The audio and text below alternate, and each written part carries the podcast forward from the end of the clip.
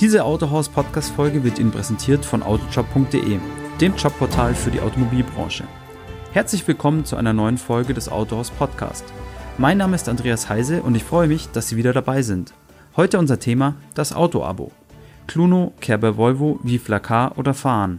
Das sind nur ein paar der Unternehmen, die sich mittlerweile auf dem Auto-Abo-Markt tummeln. Kürzlich wurde bekannt, dass auch die Bank 11 mit der Vermarktungsplattform Smythe mitmischen will. Fest steht, die Corona-Krise verstärkt bei den Kunden den Wunsch nach größtmöglicher Flexibilität. Zu unsicher ist aktuell die wirtschaftliche Lage. Doch welches Potenzial steckt wirklich im Geschäftsmodell Auto-Abo? Was erwarten die Kunden und welche Hürden müssen die Marktteilnehmer überwinden? Fragen, über die wir mit Jonas Wagner sprechen wollen. Er ist Partner der Automobilberatung Barris Strategy Advisors. Sein Fokus Vertriebsmodelle und zukünftige Geschäftsmodelle für Automobilhersteller. Herr Wagner, wird die Corona-Krise dem Auto-Abo zum Durchbruch verhelfen? Gute Frage. Wir beobachten aktuell natürlich in einigen Märkten, dass sich die Kundenverhalten bezüglich äh, dem Automobil verändern hin zu einem wichtigen Modalträger für individuelle Mobilität. Also es wird so als sicheres Transportmittel natürlich wahrgenommen, geringe Ansteckungsgefahr zum Vergleich zum öffentlichen Verkehrsmittel oder Shared Mobility. Von daher profitieren Autoabos natürlich schon von dem Umstand der Dinge aktuell. Und so eine Nutzung eines eigenen Autos ohne einen komplizierten Kauf- und äh, Zulassungsprozess über einen überschaubaren Zeitraum, was die Abo-Modelle ja ermöglichen, ist schon äh, ein schlagender Vorteil äh, gegenüber längeren Laufzeiten von einem entsprechenden Leasingmodell. Das Auto-Abo gewinnt somit weiter an Bedeutung. Doch was sind die Stolpersteine des Geschäftsmodells? Gibt es verschiedene. Letztendlich, ja, vielfach ist noch die Marken- und Modellauswahl der Autoabos beschränkt. Man hat früh mit kleinen Einstiegfahrzeugen angefangen und das äh, Hersteller springen dann natürlich langsam auch auf. Ähm, aber die Modelle sind dann natürlich auch nicht individuell konfigurierbar. Dadurch verliert es auch zum Teil für eine gewisse Käuferschaft an Reiz. Ähm, und die lokale Verfügbarkeit auch eines Händlers entsprechend in der Nähe, dass man dann auch sagt, das wird serviciert, respektive die Einfachheit dann auch der Übergabe. Gleichzeitig läuft das alles digital ab, was in Corona-Zeiten sicherlich als ähm, kontaktlose Übergabe und sehr schneller Prozess äh, interessant ist. Für ein paar Kunden natürlich, die weiterhin auf eine Offline-Affinität im Handel leben, ähm, ist es dann auch weniger relevant.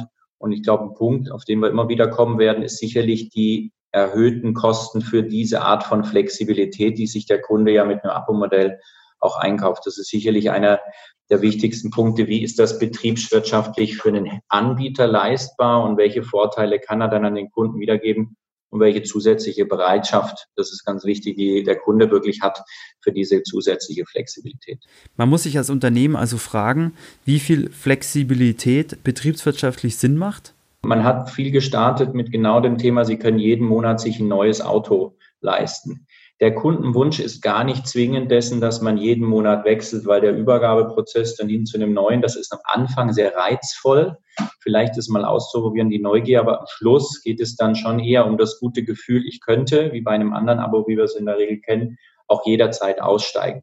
Das heißt, der Trade-off zwischen, ich biete dem Kunden maximale Flexibilität und wie viel braucht er wirklich und ist darüber bereit zu zahlen, ist natürlich ähm, so die, die Hauptachse, worum es dreht und dass es eben nicht jeden Monat das Neue sein muss. Volvo Care bei Volvo ist so ein Beispiel. Es ist eher eine Einstiegsdroge für jemanden, der sagt, ja, ich nehme das jetzt mal und wahrscheinlich behalte ich sogar, wenn ich damit mit allem Service, was drumherum ist, ähm, zufrieden bin.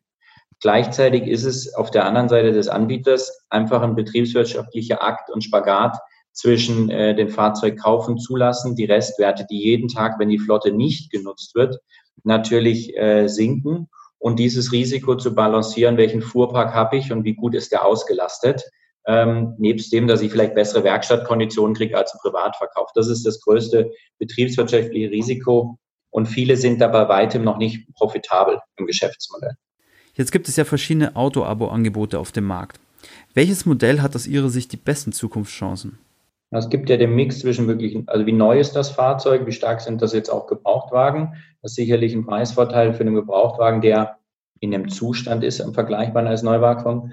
Ähm, ich glaube, wichtig kommt es immer darauf an, dass es sich durchsetzt, ist die Einfachheit, die Durchsichtigkeit der Vertragsbedingungen, also dass dann auch nicht, und das verbreitet sich ja heute in den sozialen Medien sehr schnell, in dem Kleingedruckten etwas steht und sich die Nutzergruppe beschwert, also dass es unkompliziert ist, dass die Vertragsbedingungen durchsichtig sind. Das Thema Übergabe und Abholung muss einfach geklärt sein. Das sind sicherlich langfristige Erfolgshebel. Und dann weiterhin wird es das sein, dass man zu adäquaten Kosten anzubieten. Und da ist sicherlich die Marktmacht desjenigen, der am meisten die besten Einkaufskonditionen hat und die besten verhandelten Preise in Sachen Service und äh, Versicherung da langfristig sich durchsetzen wird. Es gibt ja auch Plattformen wie Vivla Car, die den Autohändler selbst zum Auto-Abo-Anbieter machen. Welche Chancen bietet das Auto-Abo für den Autohandel? Das ist eine gute Frage. Letztendlich ähm, im Autovertrieb haben wir ja eine sehr heterogene Landschaft von kleinen äh, Händlern bis hin zu sehr mächtigen großen Multimarkenhändlern, äh, die auch natürlich regional und Deutschland ist jetzt nur ein Beispiel für einen sehr saturierten und sehr ähm, dichten äh, Markt sehr unterschiedlich sind. Ich, was heute ist, es ist eigentlich für viele nur ein Abflusskanal für Rückläufer, sei es Mietfahrzeuge und es gibt dort Vertragsbedingungen, Beziehungen zwischen dem, dem Händler und einem Auto-Abo-Modell äh, Lieferanten äh, oder Anbieter, der die dann wirklich kauft und auf eigene Rechnung und Bilanz dann weiterhin vermietet über ein Abo. Zukünftig kann ich mir schon vorstellen, dass bei großen Handelsgruppen der Umschlag der Assets je mehr Bestandsfahrzeuge und Gebrauchtwagen sie auch haben, dass sie die von einem passiven äh, Stehfahrzeug äh, in gewinnbringendes Fahrzeug verwandeln. Ähm, und so eine Art Secondhand-Auto-Abo-Markt im, im Gebrauchtwagen sich durchaus abzeichnen kann, ähm, weil das besonders kostengünstige Modelle sind.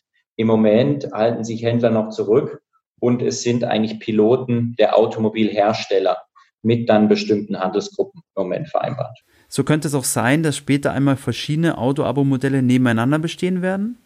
Ja, und dass man als Auto, ähm, Automobilvertrieb oder Autohandel auch durchaus da zwei-, dreigleisig fährt. Also so wie man heute auch Autoscout nutzt oder CarWow und um seine Autos zu vertreiben, so kann man auch sagen, gewisse große Gruppen, Penske, Reisinger, ähm, gibt es natürlich, die vielleicht sowas selbstständig auf die Beine stellen und andere nutzen das eher als Kanal, um bestimmte Fahrzeuge abzusetzen. Spricht man vom Auto-Abo, spricht man auch gerne von der Netflix-Generation. Ist das Auto-Abo bisher nur etwas für junge Menschen? Also Jüngere nutzen das natürlich derzeit schon häufiger. A, was Sie gerade angesprochen haben, die Generation, da keine Berührungsängste hat, respektive ist eigentlich ideal zu deren Konsumverhalten passt. Ähm, zusätzlich war das Angebot auch vieler früherer Abos beschränkt auf eher günstigere Einstiegsmodelle, weil im Luxus- oder MOBA-Premium-Klasse-Segment die Preise einfach zu teuer waren und das Risiko, ich sag mal, auch so ein Fahrzeug zu haben und nicht richtig auszulasten, zu groß ist. Und daher war das schon auf die Auto-Einsteiger-Generation, wenn man so sagen will, zugeschnürt. Und das ändert sich aber mit wachsenden Modellpaletten wird das Abo auch für ein breiteres Publikum interessant. Und wir sehen am oberen Ende auch ähm, durchaus einen kleinen Markt an Premium oder sehr explosiven Fahrzeugen, wo das Budget eine geringere Rolle ist. Das heißt, es gibt eigentlich so eine Art Zweier-Split von günstigerer Mobilität flexibel, ähm, ohne Einstiegsbarrieren und oben eher im Premium-Segment ein kleiner Bereich, der sich das gönnt, auch die Freiheit zu haben, dort tauschen und wechseln zu können. Können Sie noch einmal kurz darauf eingehen, was aus Kunden sich am wichtigsten ist? Ist es am Ende die Flexibilität, das Abo schnell kündigen zu können? Also Flexibilität per se ist schon ein Argument, das ist absolut richtig.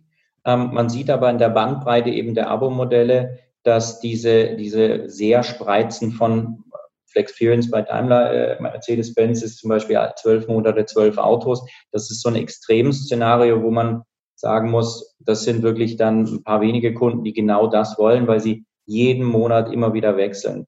Bis hin zu saisonalen Themen oder einem, ich sag mal, einfach äh, guten Gefühl, ich könnte kündigen und wie bei, bei Volvo, ich steige ein und bin auf sechs Monate erstmal noch festgelegt und eben nicht, wie im klassischen Sinne, auf drei Jahre. Das heißt, wir sehen die Flexibilität in dem Ausmaß zwölf Autos, zwölf Monate als nicht entscheidend, äh, sondern das Gefühl, ich kann kündigen und es ist, man kann schon sagen, bei manchen jetzt, insbesondere bei Volvo, würde ich es als Einstiegsdroge in die durchaus sehr gute Premium-Fahrzeuglandschaft von Volvo mit einer sehr guten Marke und einem einfachen Vertriebserlebnis, ähm, dass der Kunde dann sagt, das probiere ich aus und dazu wechsle ich. Mittlerweile sind ja einige Anbieter auf dem Markt. Wird es da zu einer Marktkonsolidierung kommen? Also noch sind, was wir auch schon angesprochen haben, die Angebote vielfach noch nicht wirtschaftlich und auch kaum lebensfähig. Ähm, einige von, von den Angeboten sind tatsächlich wirkliche Pilotprojekte, wo hinter ein, ein Automobilhersteller steht, bei dem man schon äh, in Frage stellen muss und die sich auch fragen, wie tragfähig ist das? wie komplex sind die Kundenanforderungen, dass ich dann nachhaltig erfolgreich bin. Ähm, gibt es da ziemlich viele Aspekte, die Laufzeiten, die unterschiedlich sind, den Service für den Kunden, den Service der Flotte äh, mit zunehmender Nutzung, die, die dann auch altert und auch den Wiederverkauf der Fahrzeuge. Und da brauche ich dann ein gutes Netzwerk für die gesamte Wertschöpfung. Und der Hauptpunkt ist, ähm, ist wie beim Gebrauchtwagenmarkt, wer gut einkauft, kann gut verkaufen. Das heißt, die Einkaufskonditionen sind da mit entscheidend, dass ich ein wettbewerbsfähiges Modell habe. Und wir sehen bei den kleinen Anbietern, dass das vor allem der Hauptgrund ist, warum sie heute so ein Geschäft hochziehen. Ich glaube aber schon, dass wenn sich das jetzt etabliert, entsprechende Markttransparenz und Preistransparenz da ist, dass auf jeden Fall zu einer Konsolidierungswelle da kommen wird und es sich eben abzeichnen muss, ob die OMs von den Piloten wirklich auch in Fläche gehen oder nicht. Wenn wir einen Ausblick in die Zukunft wagen, welche Rolle wird das Auto-Abo in fünf oder zehn Jahren hinsichtlich der allgemeinen Pkw-Nutzung spielen? Also ich glaube, die Faktoren, die wir jetzt besprochen haben, auch aus Kundensicht, ziemlich schlagend. Auch der Einkaufsprozess eines Fahrzeugs wird ja auch wirklich einfacher. Der Kunde will sich nicht mehr mit der Komplexität herumschlagen und sucht nach einem einfachen Zugang, ähm, bei dem trotzdem, dass es wichtig ist, eine individuelle Mobilität zu haben. Also wir sagen, wir würden das Auto nicht absagen. Ähm, ist es ein deutliches Wachstumspotenzial, auch nach der Krise besonders. Ähm, das Abo vereint da einfach verschiedene Kundenvorteile äh, bei dieser gleichzeitigen Flexibilität. Äh, Im Gegensatz jetzt zu dem durchaus langfristigen Leasing oder auch den Finanzierung. Und wenn wirklich man auch als Flottenbetreiber Werkstattsversicherungen abschließen kann zu wirklich guten Preisen und Skaleneffekten, dann wird das auch eine gute Kostenposition sein. Die Frage ist das dann auch für ein OEM. Ähm, und so glauben wir schon, dass neben Kauf, Drei-Wege-Finanzierung oder eben auch dem Leasing und dazwischen so die, die, die klassischen Rentals sich das wirklich zu einer vierten Säule in der Anschaffung von einem eigenen Auto durchsetzen kann. Natürlich, weil der Markt ist so riesig, ist der Markt auch mit einem kleinen Marktanteil, kann das ein großes Geschäft für, für einige Anbieter werden. Herr Wagner, danke für das Gespräch. Sie wollen mehr zum Thema Autoabo wissen? Weitere Fachinformationen finden Sie auch auf next.autohaus.de.